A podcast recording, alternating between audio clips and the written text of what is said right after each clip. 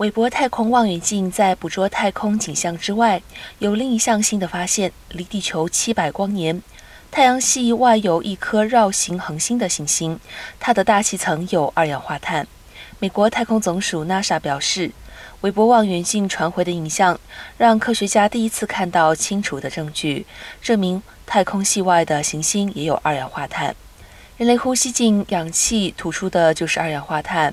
这个高温气团构成的巨大行星，二零一一年就被发现，命名为 WSP 三十九 b，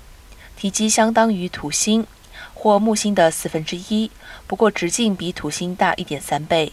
韦伯望远镜。红外线拍摄该星球观察小组由 Santa Cruz 加州大学巴塔拉领导。他表示，能够从 WASP 三十九 b 表层看出二氧化碳这么明显的痕迹，